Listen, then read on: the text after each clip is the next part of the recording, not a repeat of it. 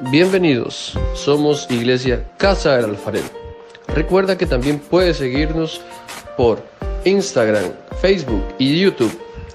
Hoy tenemos un nuevo consejo de la palabra de Dios. Te invitamos a escucharla.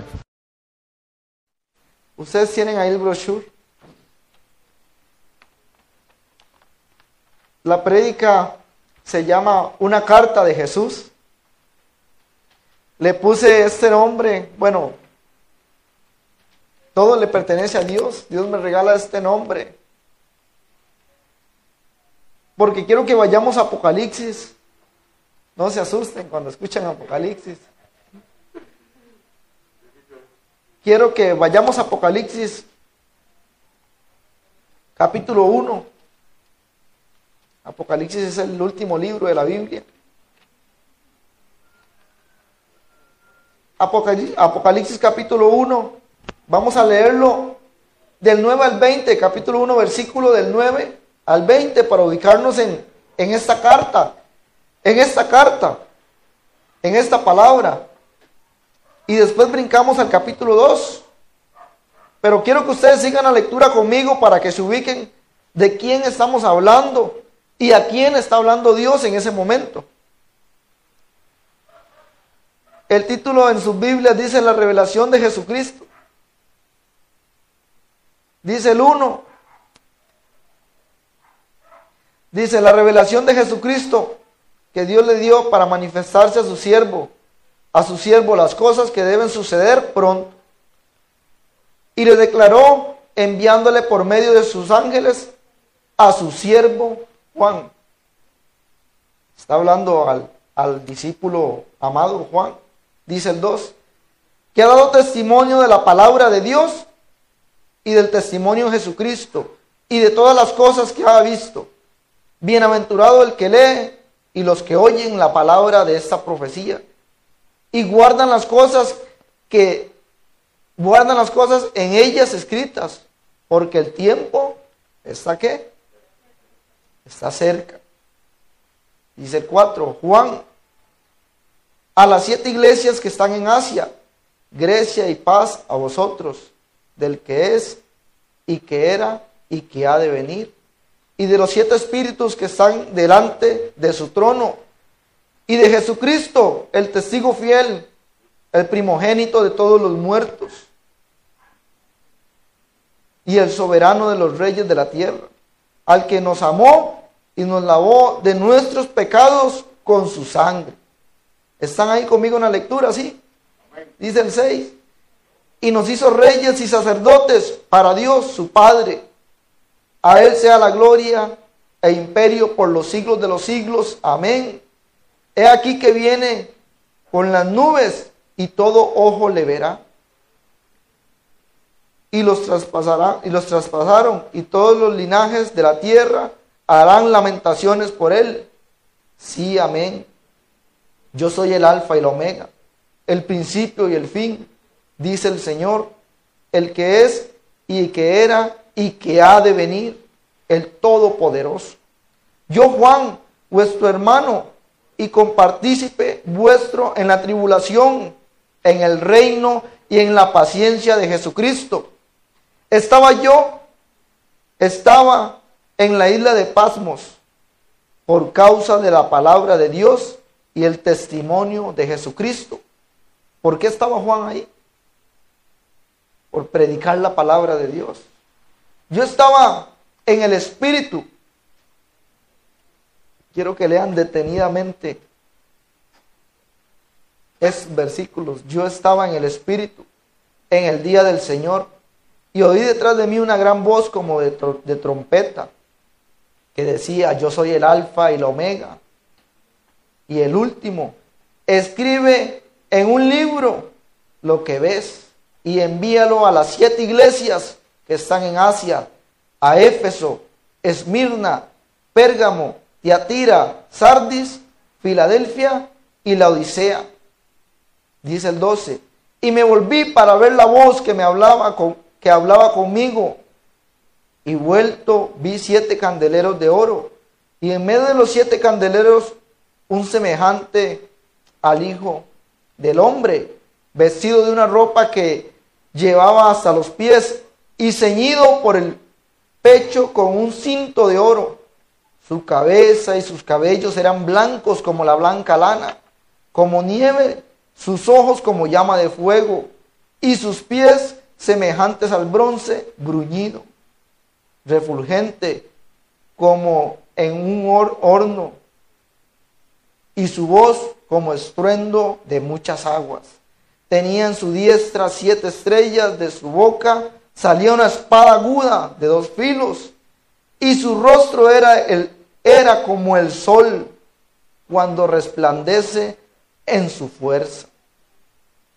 Cuando le vi, caí como muerto a sus pies, y lo puse, y él puso su diestra sobre mí diciéndome, no temas, yo soy el primero y el último, y el que vive y estuve muerto, mas he aquí que vivo por los siglos de los siglos. Amén. Y tengo las llaves de la muerte y del Hades.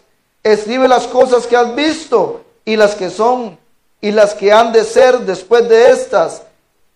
El misterio de las siete estrellas que has visto en mi diestra y de los siete candeleros de oro las siete estrellas son los ángeles de las siete iglesias y los siete candeleros que has visto son las siete iglesias.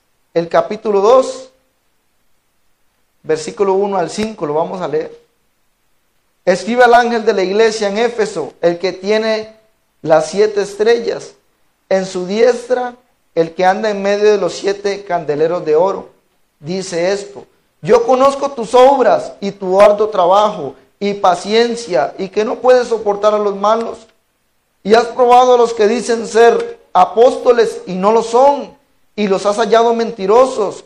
Y has sufrido y has tenido paciencia y has trabajado arduamente por amor de mi nombre y no has desmayado. Pero tengo contra ti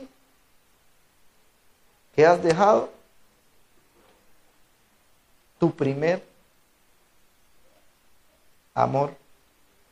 Dice el 5, recuerda por tanto de dónde has caído, arrepiéntete y haz las primeras obras, pues si no, vendré pronto a ti y quitaré tu candelabro de su lugar, y si no te hubieres arrepentido,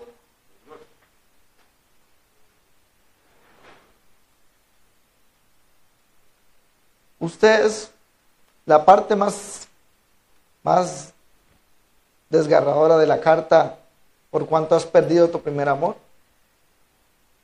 Esta carta, esta visión se la envía, se la revela Jesús a Juan. Juan estaba, leí con ustedes todo el contexto para ubicarnos un poco en lo que quiero, en lo que Dios quiere decirnos, en lo que Dios quiere hablarnos esta mañana. Por eso le pido su atención y a los niños les pido su atención, los niños que entienden, ya los grandes, estar quietos Juan estaba en la isla de Palmos, una isla donde llevaban a los hombres malos, desterrados, condenados a morir en ese lugar. Juan fue llevado a ese lugar por predicar la palabra de Dios, por llevar el mensaje de Dios. Juan estaba ahí. Y Juan, estando en ese lugar, en medio de la circunstancia difícil, en medio del proceso que estaba pasando, desterrado y solo. Dice el 10, pero yo estaba en qué? En el Espíritu de Dios. Juan estaba seguro orando. Juan seguro estaba dándole gracias a Dios. En ninguna parte de estos escucha a Juan quejándose o diciendo algo. Que por qué Dios se olvidó de mí. Y vemos la importancia que es seguir adorando a Dios y sirviendo a Dios en medio de los procesos. Porque es ahí donde viene Dios, en el proceso de Juan, y se le revela su vida. Y dice que lo vio. Juan comió con él. Juan caminó con Jesús. Juan vio cuando alimentó a los cinco mil, cuando sanaba a los leprosos, a los endemoniados hacía libre. Ese mismo Juan pero dice que él vio ahí ya al león de Judá, al rey, al que resucitó. al Dios que le resucitó, el que murió en la cruz ya. Resucitó, subió al trono de Dios a la diestra del Padre y vino y se le reveló a Juan. ¿Cuántos de ustedes han vuelto a ver al sol? No podemos, nos, no podemos, ¿verdad que no? Allá han hecho anteojos para poder ver tal vez los eclipses y esas cosas. Pero usted no puede volver a ver al sol. Dice Juan que así era su resplandor como la luz y su voz como estruendo de muchas aguas. ¿A cuánto les gustaría? ¿Cuántos de ustedes no les gustaría ver al Señor Jesús? ¿Ustedes creen que el Señor, el Dios Todopoderoso, se revela a usted día a día? Claro que sí. Dios día a día se revela a usted en su misericordia. Usted hoy puede estar aquí. Y Dios viene y le dice a Juan, Juan, quiero que escriba las cosas que, ha, que han de suceder antes de que Dios empiece a revelarle todo el libro de Apocalipsis a Juan. Primero le dice, primero voy a empezar, Juan, con un mensajito para las iglesias. ¿Por qué no le reveló primero las cosas que han de suceder antes del fin? Sino que le dijo, tengo un mensaje para las iglesias, las que un día conocieron, las que un día se entregaron a mí. Y es ahí en el capítulo 2 donde le describe a la iglesia de Éfeso. Como les dije, quise leer esto para explicarles dónde estaba Juan, a quién hablaba Dios en este libro en este capítulo.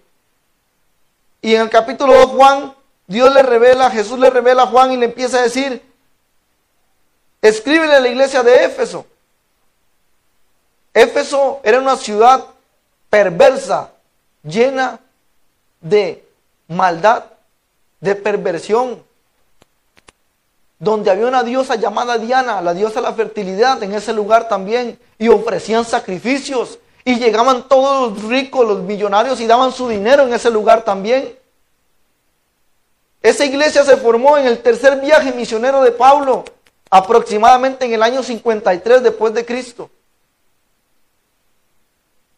Fue una iglesia que experimentó el poder de Dios, donde la hechicería, la brujería y toda maldicencia, toda malicia fue destruido por el poder de Dios y se levantó esa iglesia en ese lugar perverso y crecía enormemente. Y Dios viene y le habla y Jesús le habla. Y ustedes tienen un punto ahí, en el punto 2. Escribe Juan y quiero que ponga su nombre ahí. Porque la palabra de Dios es soberana y nos habla hoy, nos habla, nos ha hablado siempre. En la clase 201 que estamos llevando, nos enseña, nos enseñaron cuando Dios le habla a Josué, por cuanto Josué esfuérzate y sé valiente, y nos hace poner el nombre ahí, por cuanto Ronald esfuérzate y sé valiente, porque Dios nos sigue hablando a nosotros. Por eso quiero que escribas ahí su nombre, escriba su nombre ahí. Y le dice Juan, Juan, escríbele, a casa del alfarero, a este hermano que está aquí. Escríbele, Juan. Que ya no se postra delante de mí. Que su altar en su casa está caído. Que ya no se levanta en las madrugadas y adora mi nombre. Ya no tiene tiempo para mí. Escríbele Juan. Que ya no es aquel niño que corría a la iglesia. Aquel que adoraba ir a servir. Aquel que estaba en primer lugar ahí. Aquel que cantaba con su corazón, se arrodillaba. Aquel que pasaba y se sentaba en los primeros lugares para recibir la palabra y adorar a Dios con todo su corazón. Ya no es aquel niño. Ya no es aquel que pasaba tiempo conmigo. Ya no se acuerda de mí. Ha dejado su primer amor. Lo peligroso de esto, hermanos, Es que era una iglesia que trabajaba. ¿No se identifica?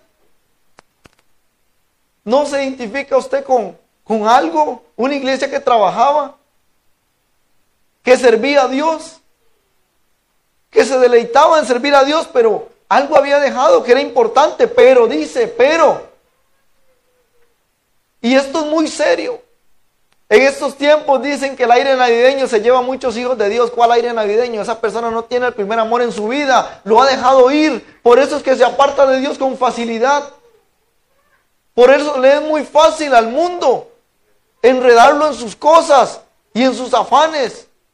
Porque ya Dios no es el primer lugar para él. Ya Dios no es el primer lugar. No sabemos si hoy vamos, en nuestro último día aquí. ¿Quién asegura a usted que usted mañana va a despertar? ¿Quién me asegura a mí que voy a volver a estar aquí de pie hablándoles a ustedes? Allá en casa, ¿quién les asegura que van a terminar el año? ¿Quién? Lo importante de mantener el fuego del Espíritu, ese primer amor en su vida, lo importante es porque una persona cuando tiene el primer amor, en su vida y Dios es el primer lugar, esa persona en los procesos cae, llora, se humilla delante de Dios, pero se vuelve a levantar y sigue confiando en Dios. Ve lo importante que es el fuego del Espíritu en nuestra vida. Cuando el fuego del Espíritu está en usted, usted es un deseo ferviente por ir y hablarles a otros de Jesús. Escríbele a Juan que ya este hermano no tiene pasión por hablarles a otros de mí. Ya sabe más de, de Betty la Fea, como dice pasar aquí en muchas ocasiones. Y del fútbol. Que hablarles de mí a otros. Que el fuego del Espíritu en su vida se ha estado apagando. Y Dios viene advirtiendo. Es una advertencia. Tiene que volver. Tienes que arrepentirte y, y hacer las obras que hacías. ¿Qué pasó? le habla a Éfeso, pero también nos habla a nosotros en, esta época donde se detuvo la iglesia, se cerraron las iglesias y muchos no levantaron un altar en su casa. Muchos ya no oran en su casa. ¿Qué pasó con ese amor que tenían hacia Dios? ¿Qué lo hicieron? Una persona llena del amor de Dios viene a la iglesia y aunque aquel hermano no lo salude, no me saludó. Y al siguiente día lo veo y lo invito a almorzar, lo invito a comer, porque esas cosas tan pequeñas no pagan el fuego del Espíritu en su vida. Pero no, aquel hermano que ha dejado su primer amor, ese pastor sí dura, dice que media hora y vea, ya va por, por una hora. Bueno, tenemos el caso aquí.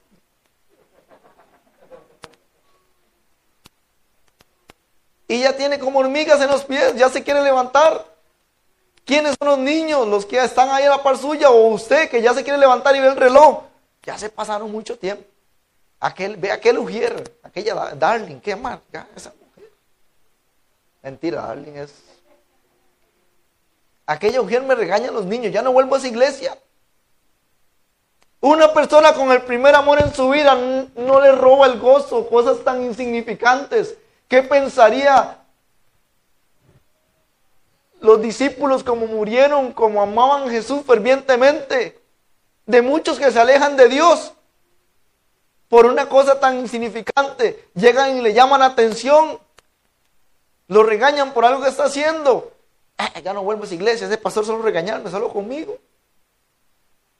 ¿Qué pasó con usted cuando te llamaban la atención y decía, gloria a Dios, que tengo hermanos que ven y me aman, me corrigen porque me aman y sigo para adelante y cambiaré eso en mi vida? ¿Qué pasó con ese hermano que recibía el consejo de una manera alegre y contenta? En la circunstancia difícil, la persona con el primer amor en su vida sigue sirviendo a Dios y adorando a Dios. Juan en ningún momento en el proceso de él Ningún momento se quejó, dice el 10. lean ese libro, lean. Y estaba en el día, en el espíritu. Un hombre desterrado, condenado a morir en una isla solo. Pudo haber pensado que Dios no estaba con él. Antes de eso lo metieron en una olla de aceite hirviendo y no se murió. Y vino la, la manifestación de Jesús a su vida, de Dios a su vida en el proceso. Vean lo peligroso que es perder este amor hacia Dios, ese amor genuino hacia Dios. El hermano que ha perdido el primer amor hacia Dios siempre tiene excusas para servir a Dios. Siempre tiene una excusa. Siempre tiene una excusa para venir el martes a la iglesia. Si sale y ve el cielo, no, no va a caer nieve. No, no va a caer nieve. A mí me gusta ir cuando cae nieve, hermano, aquí no cae nieve. O está lloviendo, no, está lloviendo mucho. Eh, no, Dios entiende. Dios no entiende nada. Usted ha perdido el primer amor porque cuando usted vino a los pies de Cristo ni la lluvia lo paraba. Era el primero en la iglesia.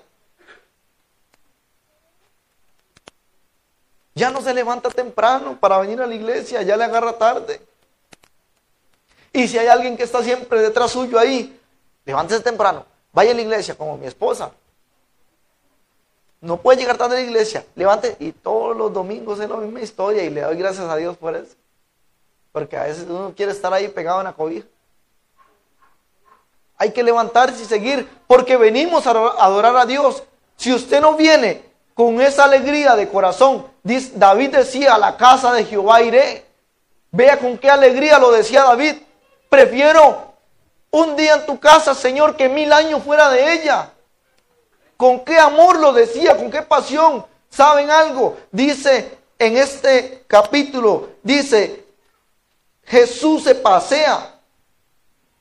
¿Ustedes creen que Dios no se pasea? Y ve su corazón. Y se le acerca. Hay una historia, un chiste vacilón ahí, que por qué los, los leones no se comieron a Daniel, y es que Daniel no olía carne, dicen por ahí. Daniel era puro espíritu.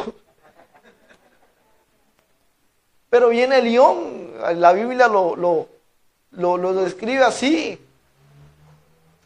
Hay un león que anda buscando, aquel hermano me huele a carne, el diablo. Aquel hermano me huele a, a que ya ha dejado su primer amor, a que ya no sigue. Cuando tienes tu primer amor en su vida, Sigues adelante sin importar la circunstancia. Te llaman, hermano. Ocupamos ayuda para la escuelita dominical. Ahí les mandé la bolita. Amén. Ocupamos ayuda para el grupo de ujieres. Ocupamos músicos. Ocupamos no. El reino de Dios te está llamando. ¿Y qué hay mejor empresa que esta? Y la persona con el primer amor dice, yo voy. Y yo voy y no lo para nada. A todo mundo le habla de Jesús. ¿No era usted así cuando vino? ¿Y qué ha pasado? Dios nos habla. Cuando preparamos una enseñanza, Dios nos habla a nosotros, al que está alistando esto. Dios los ama a ustedes Dios los ama a su iglesia. Jesús ama a su iglesia. Si Jesús no hubiera amado a la iglesia, no hubiera pagado un precio tan alto en la cruz del Calvario.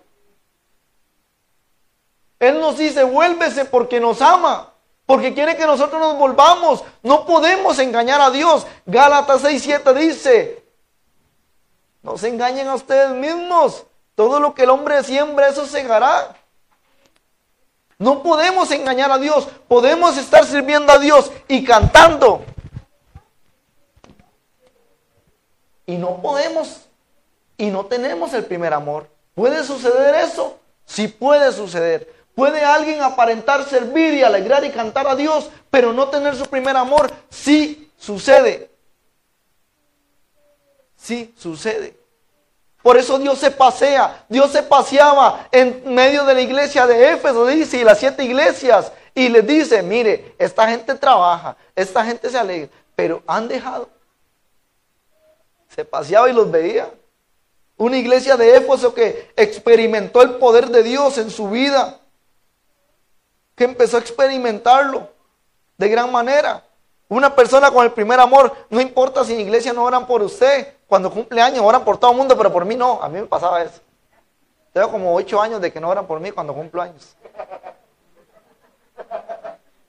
Y a todo el mundo, y yo le decía a Rosaura, pastor ora por todo el mundo, pero por mí no ora. No importa.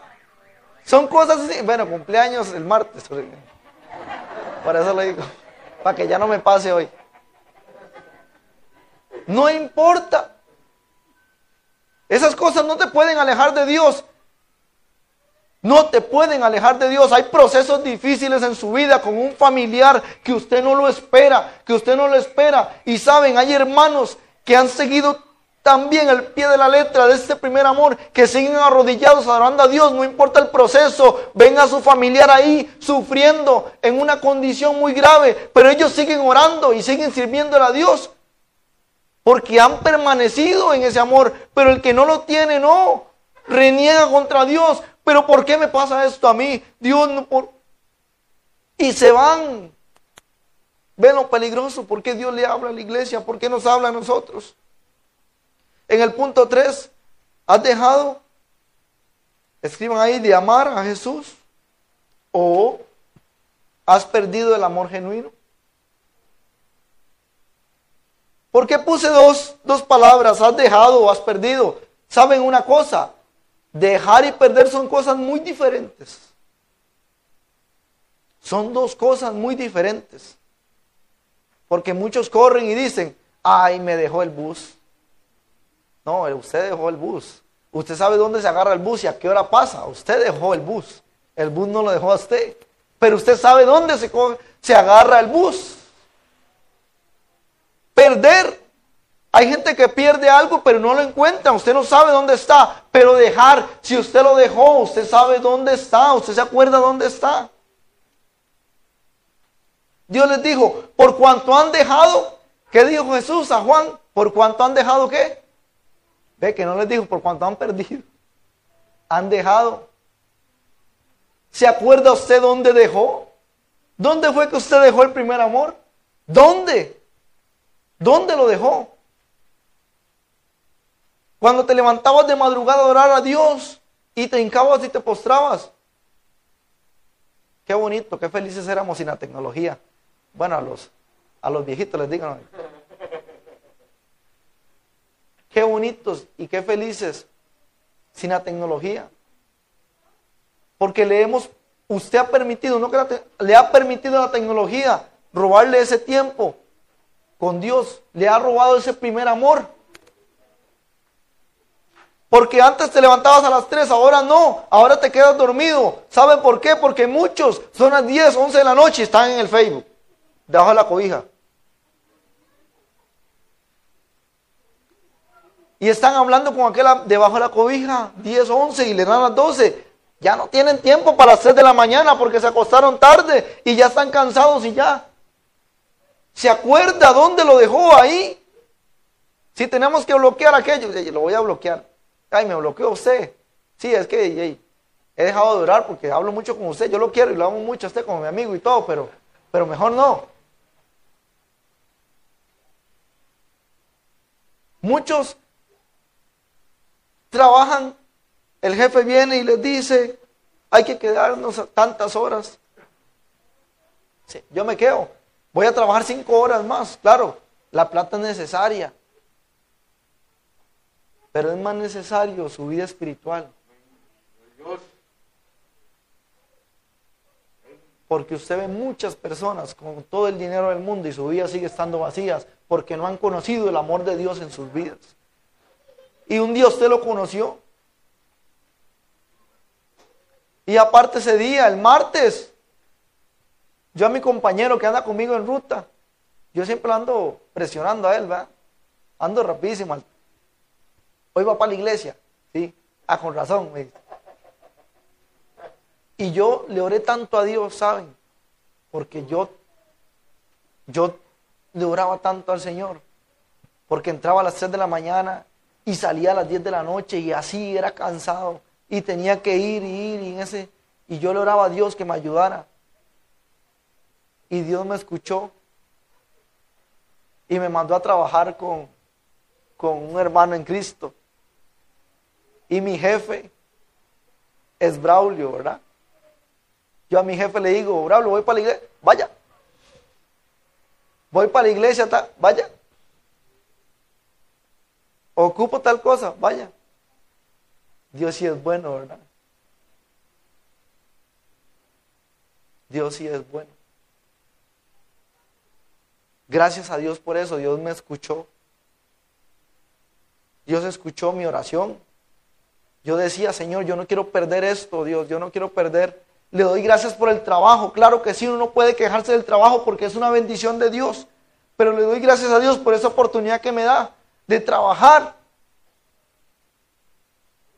y de poder acomodarme con la iglesia. Este mes es de mucho corre-corre, sí. Este mes, este mes, empezando el mes, uno sale tarde. Hay hermanos que salen, porque es un mes donde la gente consume mucho. Claro que sí, pero ya cuando pasa todo, ya todo vuelve a la normalidad. Muchos han perdido el primer amor, tanto así que dicen, hoy no voy a la iglesia porque tengo que cuidarme del COVID, pero el hermano está haciendo fila allá en el palí. Allá anda en el, en el en, en, multicentro, ah, lo sé. Allá anda en multicentro, en el cine ahí. Qué raro, ¿verdad? Qué raro, pero a la iglesia no, no es raro eso. ¿Es extraño? No es extraño. Has perdido el primer amor hacia Dios. No es extraño. Porque para otras cosas sí y para esto no. Jalamos más para lo, lo terrenal que para lo espiritual. Y ha pasado algo ahí con nosotros. Hay un problema. ¿Ven lo peligroso que es esto? A Dios no lo podemos engañar. ¿Creen que esta iglesia podía engañar a Dios? ¿Creen que la iglesia de Éfeso podía engañar al Rey de Gloria, al que los llamó? ¿Creemos nosotros que podemos engañar a Dios? No podemos engañar a Dios. No lo vamos a engañar. Cuando Pablo le, cuando Pablo le escribe a Timoteo, ahí Timoteo predicó en esa iglesia de Éfeso. Cuando Pablo le escribe a Timoteo, Timoteo 1.7 le dice, ¿por cuánto Timoteo? En el 6 dice, aviva el fuego del, del, Espíritu, le dice a Timoteo. Y no nos ha dado Dios espíritu de cobardía, sino de amor y poder, dominio propio. Pablo estaba en la cárcel cuando le dice eso a Timoteo. En la cárcel estaba condenado a morir porque le iban a cortar la cabeza. Timoteo, Nerón andaba matando a los cristianos y Timoteo tenía miedo. Pero el fuego del Espíritu ahí está. El fuego del Espíritu ahí está en usted. Ahí está en usted. Tiene que avivarlo.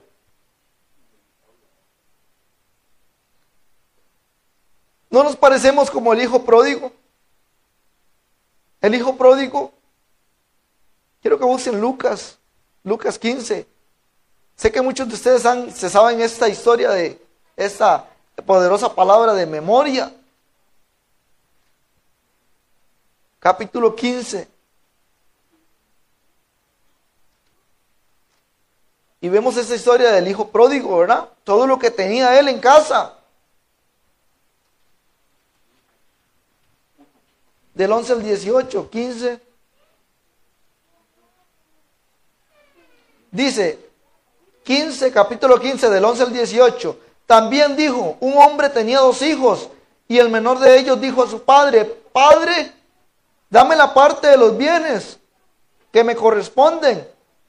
Y, los y, los y repartió los bienes, dice el 13. No muchos días después, juntándolo todo, el hijo menor se fue lejos a una provincia apartada. Y ahí desperdició sus bienes bien, viviendo perdidamente. Era un hijo que estaba en casa. Era un hijo que estaba ahí en casa con el primer amor, amando a su padre, decidió irse de casa y empezó a malgastar su vida. Y cuando todo lo había malgastado, dice el 14, vino una gran hambre en aquella provincia y comenzó a faltarle.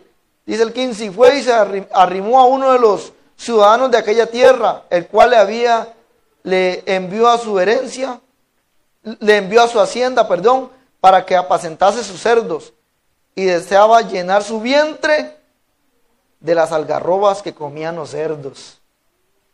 Pero nadie le daba. Y volviendo en sí, ¿Qué hizo el hijo pródigo? ¿Volviendo en qué? Por cuanto has dejado, dice la palabra de Dios, volviendo en sí. El hijo pródigo se acordó, volvió en sí y se acordó dónde había dejado ese amor. Se acordó, entonces dijo, voy a volver a casa otra vez. Y volvió a casa. ¿Y cómo lo recibió el padre?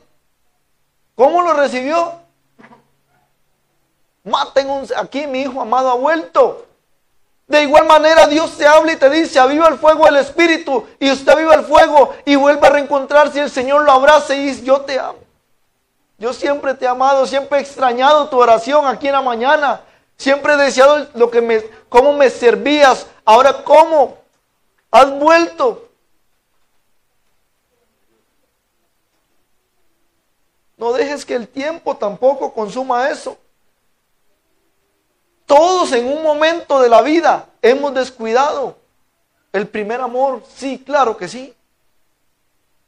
Pero debemos de, volver a las primeras obras, debemos de volver, regresar.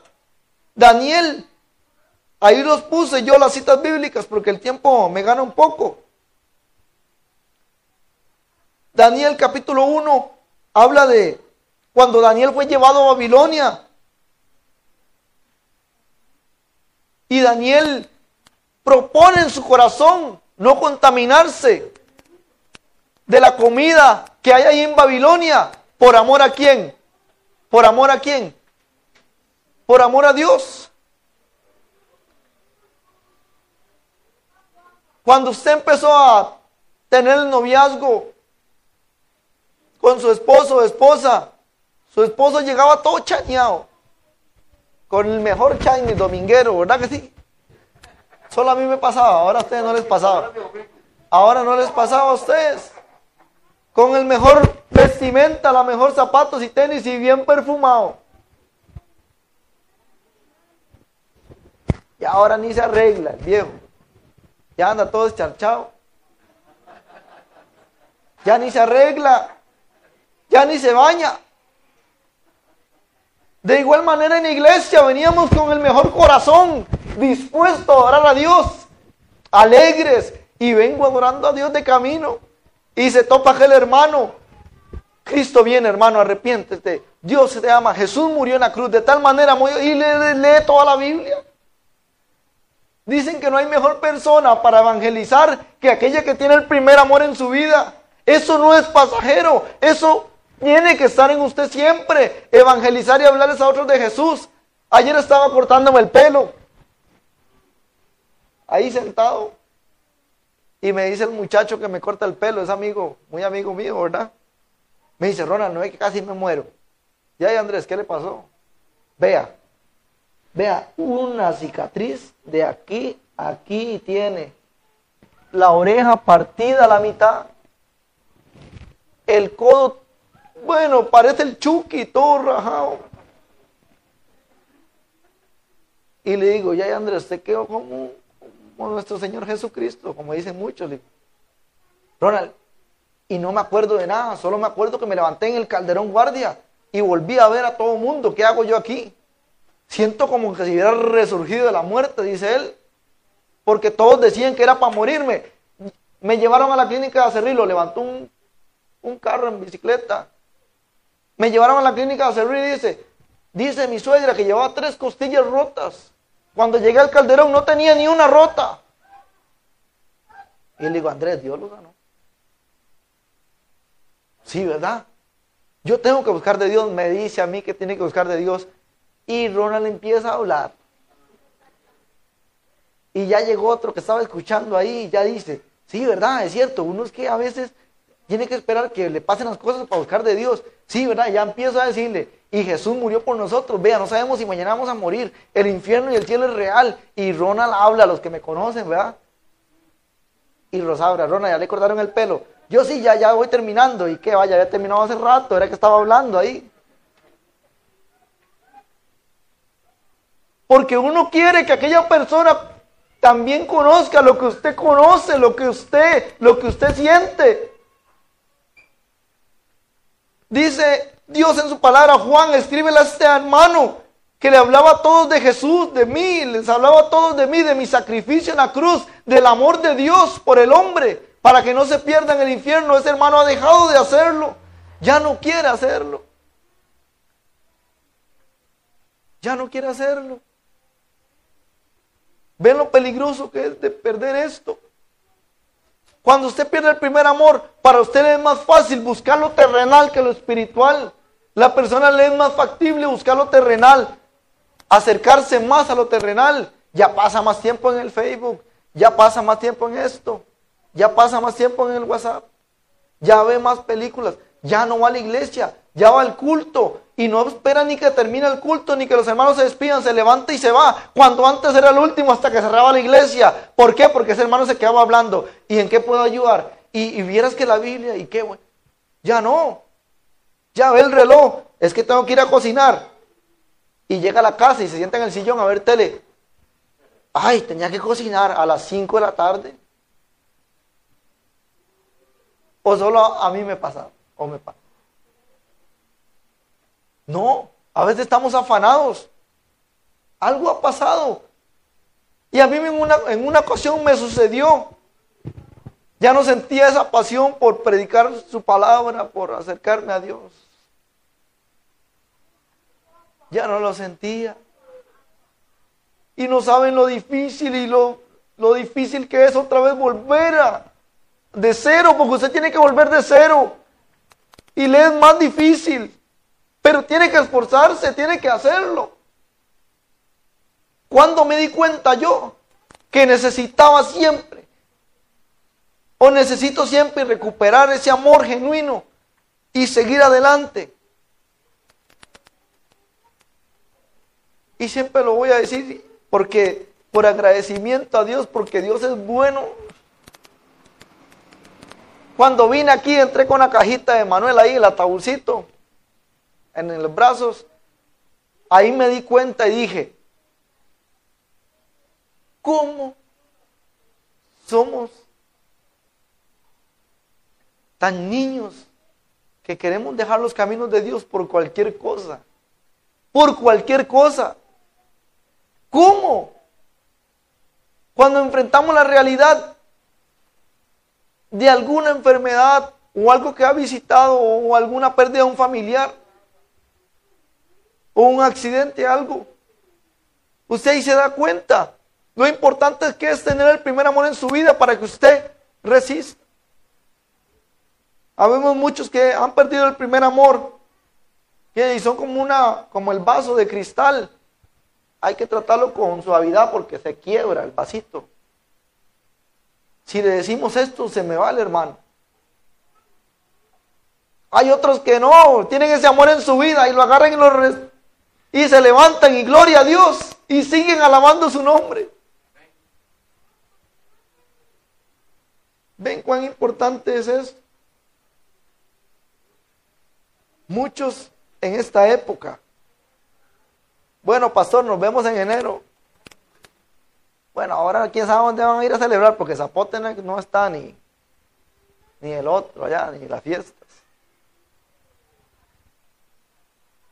Tal vez muchos de nosotros tenemos que darnos cuenta que hemos perdido ese amor. Vamos por la calle, escuchamos allá el racatán, el perreo, dijo pastor, y ya se le quiere mover la, la caderita. Qué raro eso, ¿verdad? Qué vacilón. Cuando antes no, teníamos ese celo por las cosas de Dios. A Dios no le agrada esto. A Dios no le gusta esto. Daniel decidió no contaminarse. Y en apariencia, los que estudian esto dicen que Daniel tal tenía ahí unos 17 años.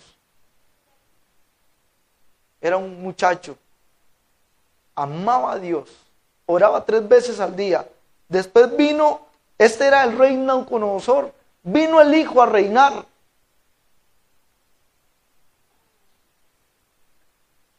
Y el hijo empieza a usar los utensilios de la casa de Dios y vino una mano, una mano y escribe en la pared. Mini, no, no me acuerdo, unas lenguas.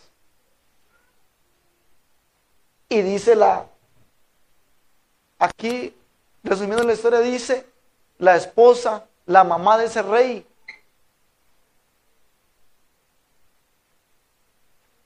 En el reino de Babilonia hay un joven, hay un muchacho que su papá tenía como, el líder de todos los adivinos y todo, porque el Espíritu de Dios estaba en la vida de él. ¿Cómo se llama? Ve, ve y tráelo. Trajeron a Daniel delante del hijo de ese, de ese otro rey, de ese otro rey, y le dice, ¿eres tú Daniel? ¿Eres tú el hijo de la cautividad? ¿Eres tú el que mi padre? Era el mismo Daniel. Después vino y le dijo a Daniel, ha sido puesto en balanza y de ahora en adelante tú, tú perderás el reino. Aquí parafraseando lo que, lo que quería decir la, la escritura en la pared. Y vino otro rey llamado Darío. Tres reyes. ¿Creen que usted, a veces leemos la Biblia y ya, sí, el rey Darío reinó y ya mañana. No, ¿cuánto tiempo pasó? Después del reinado de Nabucodonosor, el hijo, y después vino Darío a reinar y puso un edicto que no podían hincarse no podían adorar otro Dios que no fuera el que ellos habían puesto para que adoraran. Y adivinen quién no obedeció esa ley. ¿Pueden adivinar? Daniel dijo, no, yo sigo orando al Rey de los cielos. Aún así, me condenen a muerte. A la persona que tiene el primer amor no le importa. No le interesa aún así si tiene que morir por amor a la palabra de Dios. Y nosotros nos ponemos en cosas para venir un martes a la iglesia, porque venimos cansados del trabajo. y Daniel lo habían metido al pozo de los leones. Ay, hermano. Y a Pablo le cortaron la cabeza.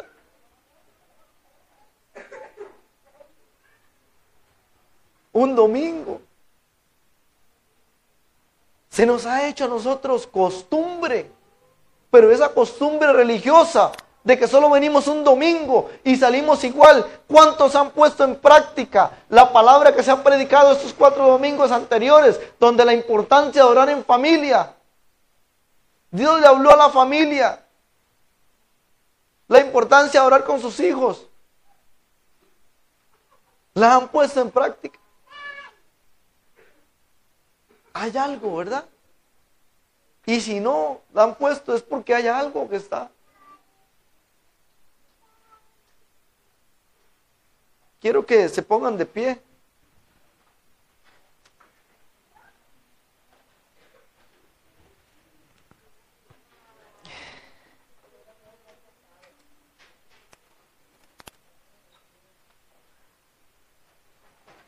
Quiero que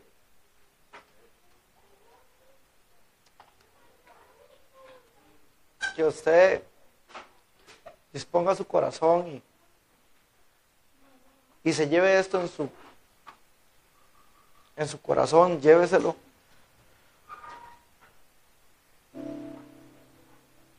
Cuando los discípulos se acercaron a Jesús y le preguntaron, maestro, ¿cuándo han de acontecer todas estas cosas? Jesús les dijo, nadie sabe el día ni la hora, nadie, absolutamente nadie, solo mi Padre, que está en los cielos. Pero Jesús empezó a decirles una serie de acontecimientos que han de pasar antes de, de la venida del Hijo de Dios, del rapto de la iglesia. Y empezó a decirles Jesús, cuando ustedes ven que el cielo se oscurece, ustedes saben que va a llover. Claro que sí, muchos corremos a meter la ropa, los que tienden afuera. Va a llover, meta la ropa. Sabíamos que iba a llover. Y Jesús empieza a decirles, vendrán guerras, rumores de guerras, vendrán pestes, nación contra nación. El amor de muchos se enfriará. Qué dura realidad el amor de muchos se enfriará. Los que estaban fríos, calientes y los que estaban calientes se enfriaron. ¿Qué ha pasado con la iglesia que Jesús dejó? La iglesia de Éfeso en los Hechos, usted la puede leer, capítulo 19. cuando habla de la iglesia de, Éfeso, cómo formó, cómo experimentaban el poder de Dios, cómo lo experimentaron sobrenaturalmente. Le pregunto a usted, ¿usted no experimentó el poder de Dios sobrenaturalmente en su vida cuando usted llegó al conocimiento de Jesús? ¿Cómo veníamos nosotros? Si usted tiene el primer amor, gloria a Dios y siga así, siga así, adelante. Que Jesús está a las puertas, que su venida está cerca. No tenga por tardanza eso, siempre vele. Las siete vírgenes prudentes y las imprudentes. ¿Acaso no nos hace comparación? donde las que llenaban tenían su aceite lleno de ese amor hacia Dios, lo tenían siempre en su vida, aquellas no lo habían dejado y se quedaron y tocaron la puerta. No, ya cerró la puerta. Jesús viene en su palabra en Apocalipsis y le dice a Juan, dile a la iglesia que se arrepienta y haga las obras que antes hacía. Haga lo que usted hacía antes. Si tiene que arrepentirse y pedirle perdón a Dios, tiene que hacerlo y decirle, Señor, sé que he dejado de orar, Dios. Cierre sus ojos. Cierre sus ojos y dígale, Señor, sé que he dejado de orar, de, de buscar tu palabra, Señor. Sé que he dejado, Dios, de acercarme a ti, Señor. Ha sido más importante el afán y el corre-corre de la vida. Ha sido más importante el Facebook o el WhatsApp que tu presencia, Dios. Para todo dejaste tiempo, Señor. Pero cuán importante es Dios esta palabra que tú nos das cuando Juan le dice, Juan escribe la casa de alfarero. Juan escribe a la iglesia que están en Costa Rica, Juan. Escríbele a aquel hermano que nos ve a través de la pantalla de Facebook, Juan. Escríbele que ha dejado su amor por mí y que se arrepienta, que haga sus obras. Si no vendré como y quitaré su candelado. Si no vendré, Juan. Cuán importante es el amor de Dios en nuestra vida. La Biblia nos habla en muchos versículos de esto, del primer amor, las bodas del Cordero, las vestiduras blancas, el Espíritu de Dios. Y la Biblia nos enseña que el alimento del Espíritu es la palabra, la oración, el ayuno. Vengo por una iglesia sin manchas, sin arrugas, que no sea religiosa. ¿Por qué se tiene que andar andar rogándole a la iglesia para que venga un martes? ¿Por qué ahora en estos tiempos se tiene que andar rogando para que para bendecir a otros, para hablarle a otros? ¿Por qué? ¿Por qué se tiene que andar repitiendo tanto? Usted tiene que buscar de Dios, tiene que acercarse a Dios. ¿Por qué tanto?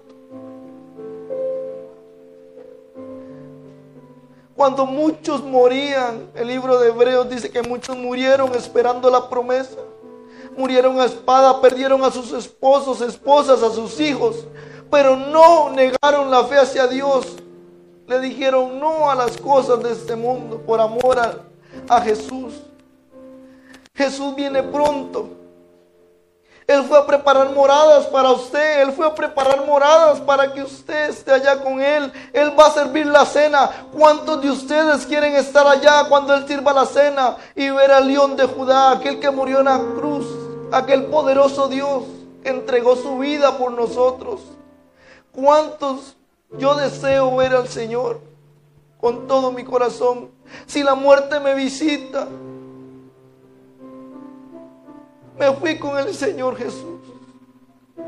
Hoy muchos han muerto sin el Señor. Muchos hijos de Dios no tuvieron tiempo para arrepentirse y volverse a Jesús y perdieron su vida. No podemos andar en el afán de la vida. Tenemos que ver las cosas. Esta pandemia vino a enfriar muchos hermanos. En vez de, decir el Señor Jesús viene pronto, vea, habla de pestes, de, guerras, y el Señor viene pronto, voy a llenar mi lámpara de aceite. Muchos no. El corazón del hombre está duro.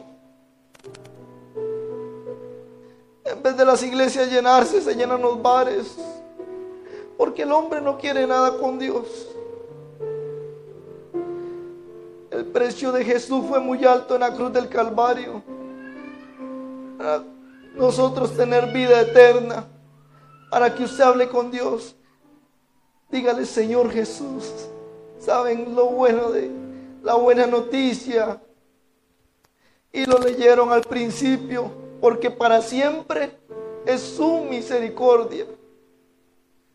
Dios no te va a rechazar. El hijo pródigo fue y gastó todo lo que tenía, malgastó todo el dinero, malgastó todo lo que tenía.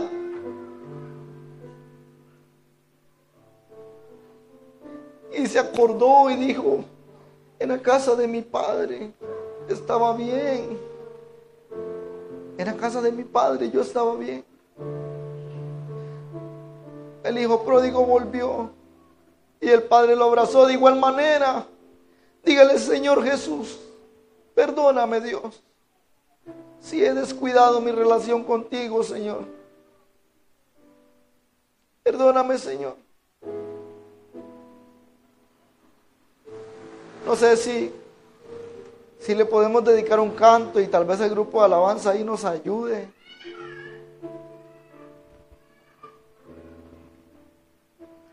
Quiero que usted le cante a Dios con el corazón en la mano, ¿saben?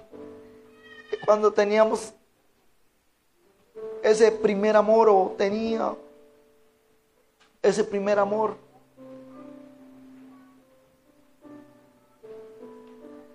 Usted o muchos, yo llorábamos delante de la presencia de Dios. Éramos sensibles a la voz de Dios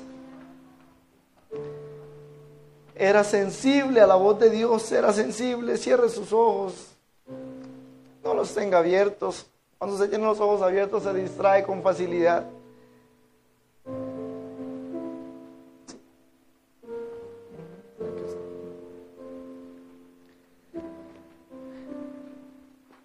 Dígale, Señor, quiero terminar, Señor terminar, Dios, la carrera a la cual tú me has llamado, Señor. Los cristianos de la iglesia primitiva eran arrojados a los leones. Y era tanto el amor hacia su palabra, Señor, hacia tu palabra, que aún ante la muerte Dios se postraban y cantaban al cielo. Y nadie entendía por qué cantaban. Aquellos que los tiraban no entendían por qué, si los vamos a matar, por qué ellos cantan, por qué. Porque aquel hermano está en silla de ruedas con un cáncer terminal, porque agarra su guitarra y canta a Dios y se va a morir. Ven cuán importante es el amor de Dios, el primer amor en nuestra vida. Ven lo importante y lo serio que es esto. Sin el primer amor, sin ese amor genuino hacia el Señor, somos fáciles de apartarnos de Dios. Sencillamente usted se aleja de Dios. Sencillamente usted no le sirve a Dios. Fácilmente usted no tiene, no tiene tiempo. Y si me pongo a llorar es porque le doy gracias a Dios, porque en una ocasión me sucedió. Pero cuando me enfrenté a la realidad, a la necesidad de Dios en mi vida, dije, Señor, perdóname. Tú desde pequeño me llamaste. Lloré